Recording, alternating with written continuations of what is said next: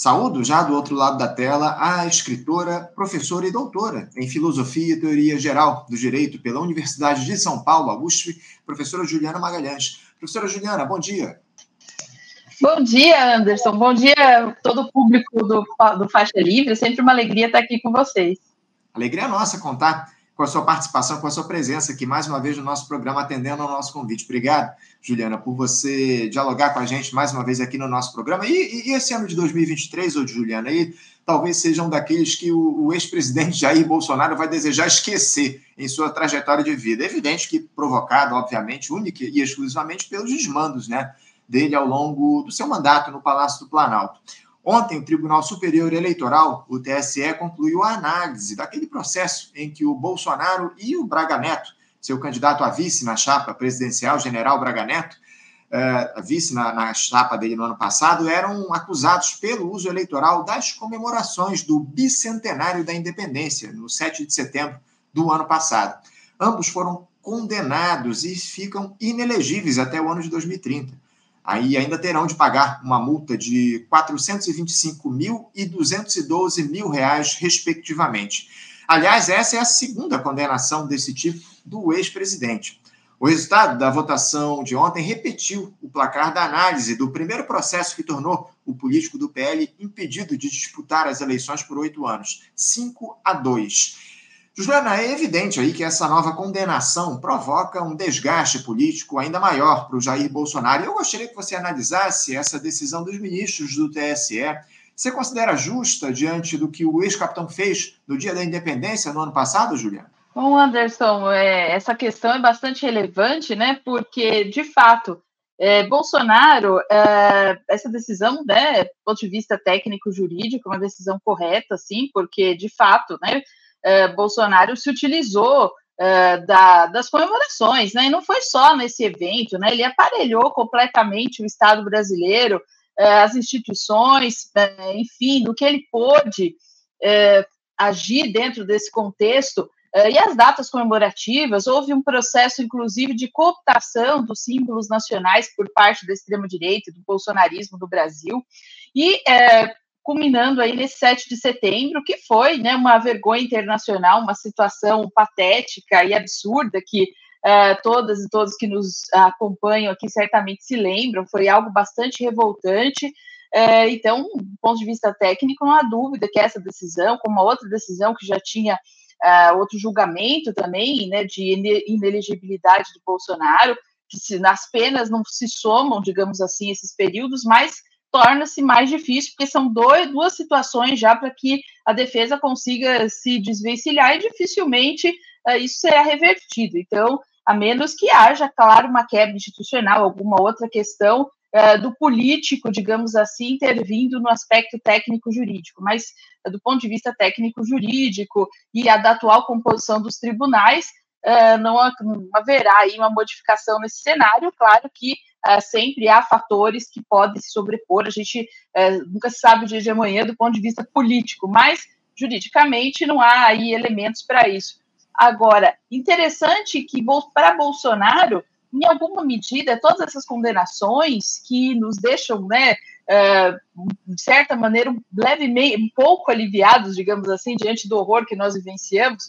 Nós saímos aí uh, ano, uh, no dia 30, né, fez um ano da vitória de Lula, que nós realmente comemoramos. Não obstante, nós sabemos né, que não é, dos limites também, não é um governo de uma plataforma é, socialista ou transformador estruturalmente, mas é uma mudança, digamos assim, é um abismo de distância né, entre os dois, né, o governo Bolsonaro e o governo Lula. Né? O governo Lula é um respiro para todos nós. É, porque Bolsonaro estava de fato asfixiando a população brasileira e materialmente asfixiando a população brasileira de fato.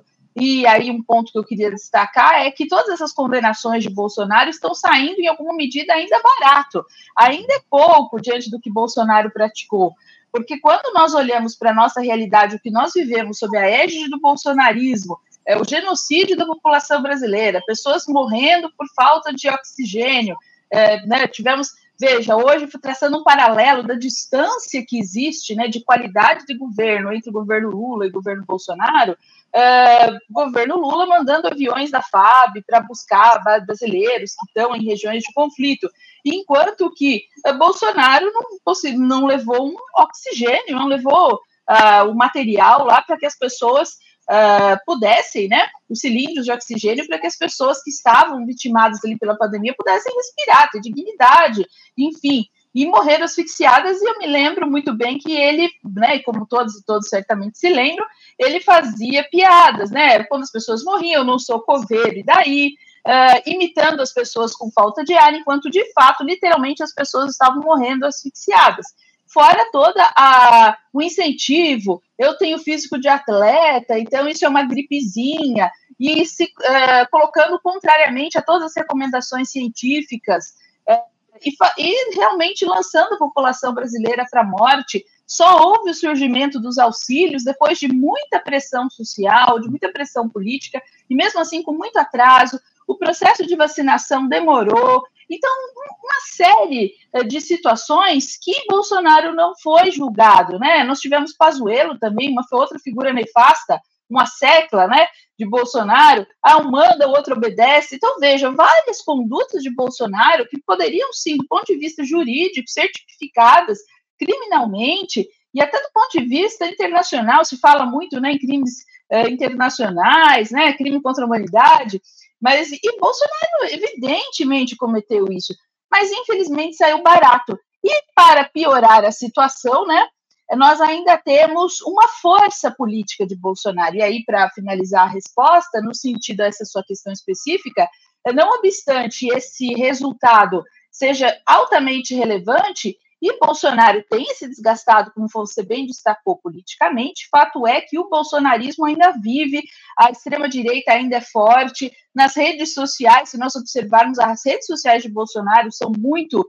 eh, fortes, com muitos seguidores, e muitas pessoas ali é, o elogiando. E, de fato, ele tem é, uma, uma massa que o acompanha, que o segue, e que que a esquerda não conseguiu ainda derrubar, digamos assim, essa mentalidade retrógrada, não conseguiu ainda é, trazer as pessoas, digamos assim, né, na batalha de ideias para um pensamento crítico, racional.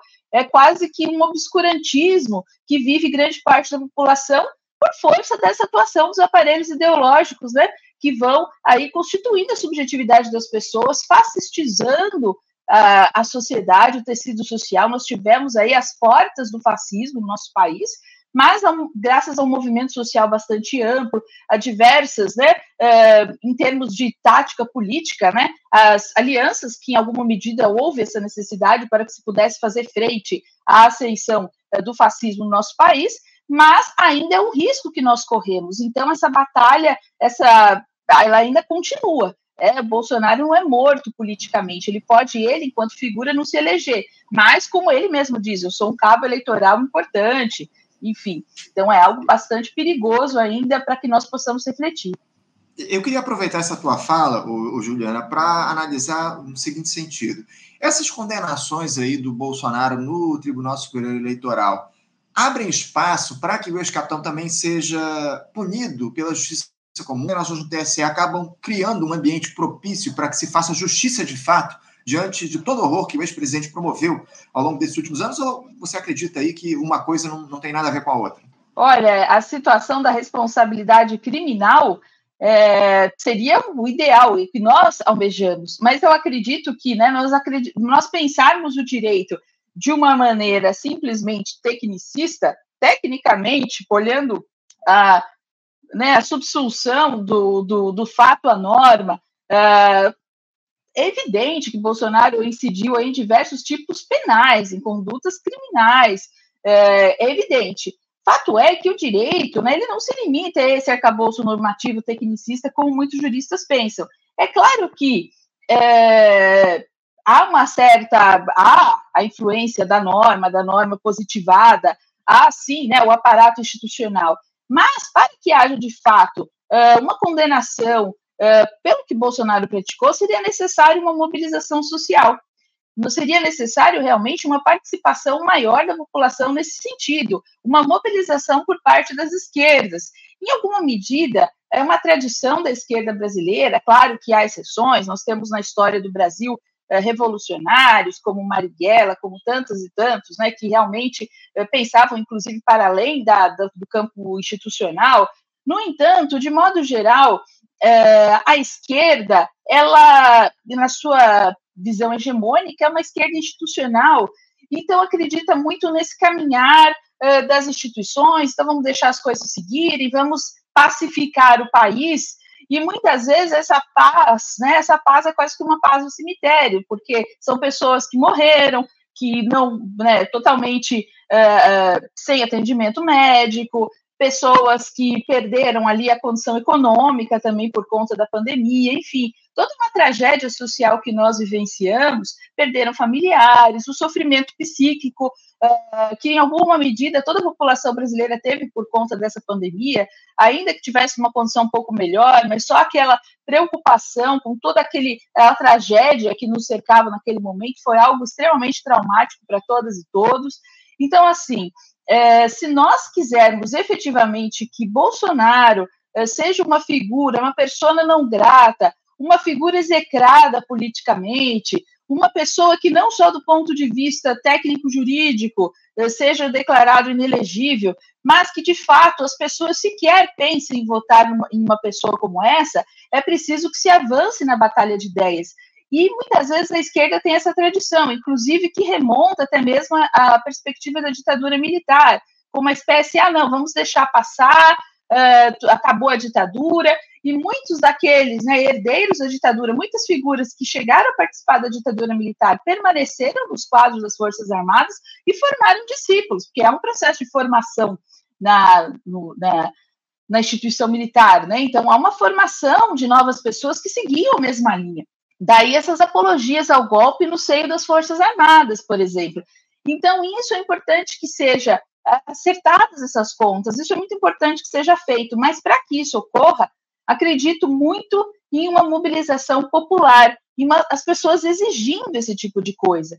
E nós observamos um movimento de escala mundial, onde a extrema-direita, ora é derrotada, mas ora ela volta. Então, figuras nefastas da extrema-direita aí pipocando pelo mundo. E nós, aqui, nosso vizinho, né, Argentina, nós temos né, uma figura altamente problemática. Nós temos a tragédia né, no campo internacional da guerra, é, que não é nenhuma guerra, é um genocídio de um povo que nós estamos observando, assistindo aí. É claro que nós sabemos, né, é, de todo o antissemitismo que campeia, isso é um fato, né, que nós temos uma sociedade que, historicamente, os judeus é, sofreram com o Holocausto e tudo mais, mas nesse conflito específico é, em relação a Israel e Palestina, nós temos um governo de extrema-direita é, que já queria ali também a semelhança do governo Bolsonaro, né, o enfrentamento em relação às instituições, e nós temos uma situação naquele, nessa situação específica, né, de genocídio aí da população na faixa de Gaza, como nós tivemos o genocídio da população brasileira durante a pandemia. E essas coisas estão ficando comuns né, no nosso tempo histórico, quase que como um sintoma desse capitalismo em crise, que faz com que esses monstros fascistas, digamos assim, ressurjam na nossa sociedade e, inclusive, esse processo de fascistização perpassa o tecido social. Então, há pessoas do povo que apoiam esse tipo de coisa. Daí a importância dessa batalha de ideias, e daí a importância que esses erros sejam escancarados, não fiquem aí escondidos, sejam mostrados, nós vamos falar. Certa feita, né, tivemos aí o lançamento desse livro aqui, esse ano, um livro bastante importante, o Brasil sobre escombros, desafios do governo Lula para reconstruir o país. É um livro que, né, eu fiz o prefácio, organizei, enfim, uh, e há diversas... Inclusive, a gente lançou aqui no programa, o, o, o Juliano. A gente ah, sorteou um exemplar aqui. É, fizemos o um lançamento aqui no programa, sorteamos um exemplar. É, tivemos aqui no lançamento aqui no Rio de Janeiro, lá na, na livraria Leonardo da Vinci, sorteamos aqui um exemplar, um livro fundamental.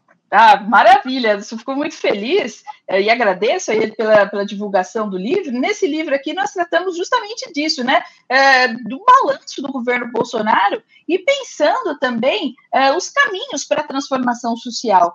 Então, na realidade, é, nós temos que falar, porque muitas vezes fala, muitas pessoas falam assim: ah, vamos esquecer o bolsonarismo, ele já passou. Vejam, não devemos esquecer esse tipo de coisa, né? Não, não se pode ocultar é quase que algo psicanalítico, tudo aquilo que você busca ocultar, escamotear, ele volta de uma maneira piorada. Então, nós podemos resolver essa situação. E nós precisamos, enquanto esquerda, avançar nesse campo da disputa de ideias. Então, para que haja, de fato, uma condenação de Bolsonaro, para que ele, de fato, responda, do ponto de vista até do direito, da lógica do direito burguês, pelos, pelas condutas que praticou. E, para além disso, se perca essa capacidade de influência junto às massas, é necessária uma mobilização muito forte. E não simplesmente essa crença é, é, no campo das instituições. Olha, vamos acreditar nas composições parlamentares, vamos acreditar nos tribunais. É, essa crença no campo meramente institucional, ela limita muitas vezes a luta política, porque no, no limite é, na realidade, o povo, a mobilização social é que efetivamente constrói as grandes transformações. Tanto é que, até para finalizar essa, essa resposta, a importância que nós observamos do ponto de vista uh, da mobilização de massas, como que num, numa guerra, em qualquer conflito que nós observamos, a, a, importância dos aparelhos ideológicos, como que as notícias são dadas, como que as notícias chegam às pessoas, como se valoriza a opinião pública. A opinião pública não é desprezível.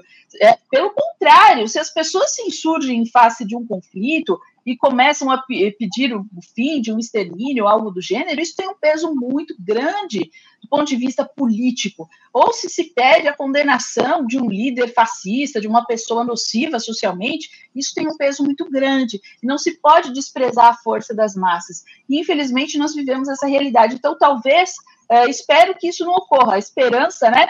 Diz o ditado, é a última que morre. No entanto, pelo caminhar, talvez para Bolsonaro fique barato, né? Com uma inelegibilidade, com uma outra condenação, mas não efetivamente respondendo por toda a extensão dos seus crimes. E só seria conseguido, de fato, mediante uma efetiva mobilização. Vamos aguardar aí a postura das lideranças da esquerda, né? Mas infelizmente eh, esse excesso de discurso de pacificação é, muitas vezes ele é nocivo. É, vamos aguardar e vamos cobrar, acima de tudo, né, que as lideranças de esquerda ajam justamente nesse sentido, né, de cobrar punição efetiva a, a, a quem promoveu todo esse caos aqui no nosso país ao longo dos últimos quatro anos, que evidentemente não se resume ao senhor Jair Bolsonaro, uma série de lideranças políticas, figuras ligadas às Forças Armadas também não podem deixar de ser punidas por todo esse processo de desgaste da nossa dita democracia burguesa, enfim. Mudando de assunto, o Juliano, ontem uma, uma decisão da Procuradora-Geral da República interina, a Eliseta Ramos, acabou provocando muita polêmica, porque ela está na vaga deixada pelo Augusto Aras no fim do mandato dele, ela decidiu trocar os chefes do Ministério Público Federal por todo o país, algo que a Eliseta disse que não faria, que deixaria as mudanças para o chefe em definitivo da PGR. Essa medida, inclusive, pode, eu, já tem acirrado os ânimos lá no, no, Ministério Público. Vale lembrar que o presidente Lula ainda não escolheu o sucessor do Augusto Aras, que precisará, inclusive, ainda de passar pelo aval do Senado Federal. O MP vem em um tensionamento já há bastante tempo, o Juliana, desde toda aquela defesa que o senhor Augusto Aras fez do Jair Bolsonaro durante os anos em que esteve à frente da PGR. Como é que essa decisão da Eliseta Ramos, ou, ou Juliana, que é absolutamente legal, diga-se de passagem, como é que essa decisão dela influencia a relação dentro do Ministério Público e por que, é que o, o, presidente Lula ainda não anunciou o novo PGR, o Juliana? Temos aí um mês aí, desde que o Augusto Aras deixou o posto lá na Procuradoria-Geral da República. Por que, é que o Lula ainda não anunciou o novo PGR e, e como é que você vê essa decisão da Eliseta Ramos de trocar uh, uh, os chefes aí dos ministérios públicos federais pelo país? É bastante importante né, essa sua pergunta, e até para finalizar uma questão da, da, da, da, da questão anterior, é, efetivamente, né, como você bem colocou, nós precisamos cobrar, nós precisamos nos mobilizar, porque muitas vezes, né, aqui até traçando um raciocínio, uh, muitos do campo da esquerda, muitas pessoas, né, e eu observo isso, tenho falado para vários públicos, tanto no meio acadêmico quanto fora, enfim, né, entrevistas, uma série de locais, uh, e quando nós uh, observávamos que a população estava sob a égide do governo Bolsonaro, a capacidade de mobilização crítica das pessoas era muito maior. As pessoas eram mais inclinadas a uma perspectiva de crítica radical, estrutural, é, uma crítica, quando se falava em socialismo, por exemplo, isso encontrava muito mais eco. Hoje é uma certa acomodação. Ah, mas a esquerda já está no poder, uma certa tranquilização com uma vitória eleitoral. Isso é muito perigoso, porque é, digamos assim, né? Essas águas muitas vezes paradas escondem monstros, né? Então nós temos que ter muito cuidado com isso, né? O Bolsonaro, como nós estávamos dizendo, e o bolsonarismo e a extrema direita de modo geral, e esse processo de fascistização social ainda não foi completamente derrotado, é algo que nós precisamos enfrentar e de fato, né, não simplesmente também aguardar só a mobilização das lideranças, mas de fato, não se pode negar que as pessoas que estão numa posição de maior projeção política, conseguem muitas vezes ter maior influência, mas nós, enquanto sociedade, desempenharmos o nosso papel uh, no sentido de trazer essas questões, é a necessidade de não ficar barato para Bolsonaro o que ocorreu, do ponto de vista técnico-jurídico. E, para além disso, também, é algo que, inclusive, eu falo no prefácio do Brasil sob escombros, é, que toda essa tragédia se deu sob o beneplácito do grande capital, é, então, uh, na realidade, isso é muito importante que nós consideremos como que o capital uh, determina também uh, a política, né? Como em última instância é uma determinação econômica nessas questões. Então, temos que ter bastante cuidado com isso, porque muitas vezes deixa de lado uma crítica estrutural ao capitalismo e se perde em questões que uh, não são as centrais. Não obstante, também tenhamos que olhar para os termos médios da sociedade, mas também pensar nesse termo de uma crítica uh, estrutural. E isso precisa ser construído também no campo da esquerda. E essa questão das relações institucionais, na realidade, primeiramente, né, não se deve ter simplesmente a ilusão, como muitos pensam, muitas vezes, né, até fazendo uma, uma reflexão sobre a questão das nomeações para o Supremo, PGR, enfim, todas essas questões, muitas vezes as pessoas idealizam muito o papel no campo das instituições, né? Então, é, e pensam que é algo do outro mundo, alguém ser nomeado ministro do Supremo. E na realidade, né, do ponto de vista técnico-jurídico, ou PGR, enfim, há uma infinidade de pessoas capacitadas para ocupar esses cargos. Nós temos que ver, né? Isso aí é algo assim incontável, a quantidade de pessoas aptas ao passando esses cargos. Do ponto de vista né, político, não se pode desconsiderar o papel político das instituições, não se pode simplesmente ter essa ingenuidade uh, de que as instituições não são atravessadas e constituídas pelo plano da política. Então, é óbvio que as nomeações possuem um caráter político, não é só os ministros, por exemplo, de um presidente da República, eh, que são, as nomeações são políticas, também no campo das instituições.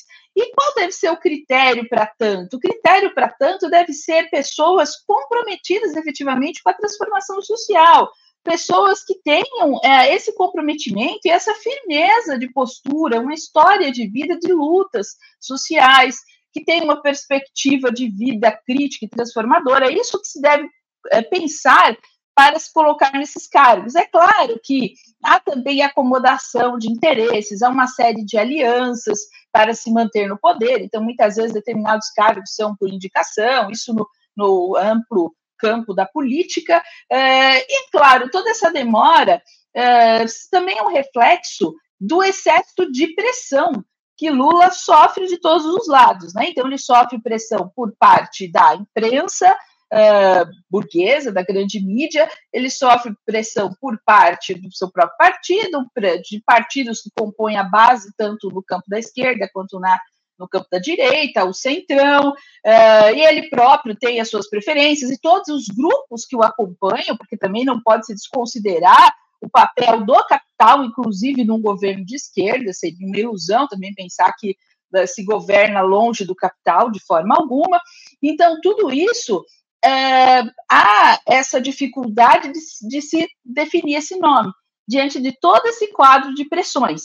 E é óbvio, né, decisão de trocar chefias e tudo mais, tem uma, um aspecto político evidente. E seria ingênuo pensar que não há é, esse aspecto político nas instituições do Ministério Público. E muitas vezes esse aspecto político descamba para, por exemplo, o que nós observamos na a questão do lawfare, a perseguição, o uso do direito para uma perseguição, como nós vimos lá com o Sérgio Moro, em conluio com o Dallagnol, e depois a coisa foi ganhando uma proporção imensa. Então, na realidade, o poder das instituições do direito muitas vezes pode ser utilizado como arma para os inimigos políticos é, né, daquela, daquele grupo que está aparelhando aquela instituição por algum motivo. Então, é claro que essas nomeações, essas mudanças, sim, têm intuitos políticos, mas seria ingenuidade nós nos assustarmos e falar, ó, oh, mas é uma coisa é, diferente. Não, isso é o comum das instituições. As nomeações têm um caráter político. É que muitas vezes a esquerda, a, extrema-direita, ela escancara isso ela coloca, não, eu vou colocar, um manda e outro obedece, voltando ao exemplo do Pazuello. Então ele coloca ali, ele aparelha todas as instituições, coloca seus amigos, troca a chefe da Polícia Federal, coloca amigo em tudo quanto é canto, pessoas séculas, e a, a, esquerda muitas vezes tem uma certa dificuldade no campo da instituição de lidar com ela, desconsiderando o seu aspecto político. Então é muito importante é, que esse aspecto seja levado em conta é, nessa, nessas próximas nomeações que Lula tem em mãos, porque muitas vezes a esquerda desperdiça essas nomeações, coloca pessoas que muitas vezes, na hora que sofrem a pressão, que deveriam se manter firmes, elas fraquejam, elas é, muitas vezes é, se colocam ao lado da direita. Isso é muito perigoso para todo o país. Então, é, né, porque nós já vimos todo o histórico de golpes e desgraças que nós já vivenciamos. Então, esse cuidado né, para cargos desse nível é, é muito importante. Professora Juliana Magalhães, eu quero agradecer demais a sua participação conosco aqui no Faixa Livre mais uma vez. Muito obrigado por ter feito esse diálogo aqui com a gente no nosso programa. Desejo a você um ótimo feriado, um ótimo feriado prolongado aí ao longo dos próximos dias e em breve a gente volta a conversar aqui no programa. Obrigado pela sua participação mais uma vez. Obrigada, Anderson. Uma alegria sempre estar com vocês. Um ótimo feriado para você e para todo o seu público. Obrigado, Juliana. Um abraço. Até a próxima. Até. Conversamos aqui com a professora Juliana Magalhães. Professora Juliana Magalhães, tá, que ela, ela também é escritora, ela é, é professora, como eu citei aqui, e também de doutora em Filosofia e Teoria Geral do Direito pela Universidade de São Paulo, a USP, falando um pouco a respeito da situação aqui jurídica do nosso país, essa condenação do Jair Bolsonaro e do Braga Neto à inelegibilidade por oito anos no dia de ontem pelo Tribunal Superior Eleitoral. Falou também sobre essas trocas aí na chefia do Ministério Público Federal em todo o país pela Eliseta. Eliseta, que é a Procuradora-Geral da República interina, né? Ela fez essas trocas, a Eliseta Ramos, no dia de ontem. Houve muita polêmica lá no Ministério Público por conta disso. Papo importante com a Juliana aqui no nosso programa. Você, ouvinte do Faixa Livre, pode ajudar a mantê-lo no ar. Faça sua contribuição diretamente na conta do Banco Itaú, agência 6157, conta corrente 99360, dígito 8. Esta conta encontra-se em nome do Sindicato dos Professores do Município do Rio de Janeiro e região, o Simpro Rio, uma das nossas entidades patrocinadoras, mas seus recursos são destinados exclusivamente para o financiamento do nosso programa. Você pode fazer sua doação de qualquer valor, utilizando também a nossa chave Pix, que é ouvinte@programafaixalivre.com.br. Sua contribuição é fundamental para a manutenção desta trincheira progressista no ar.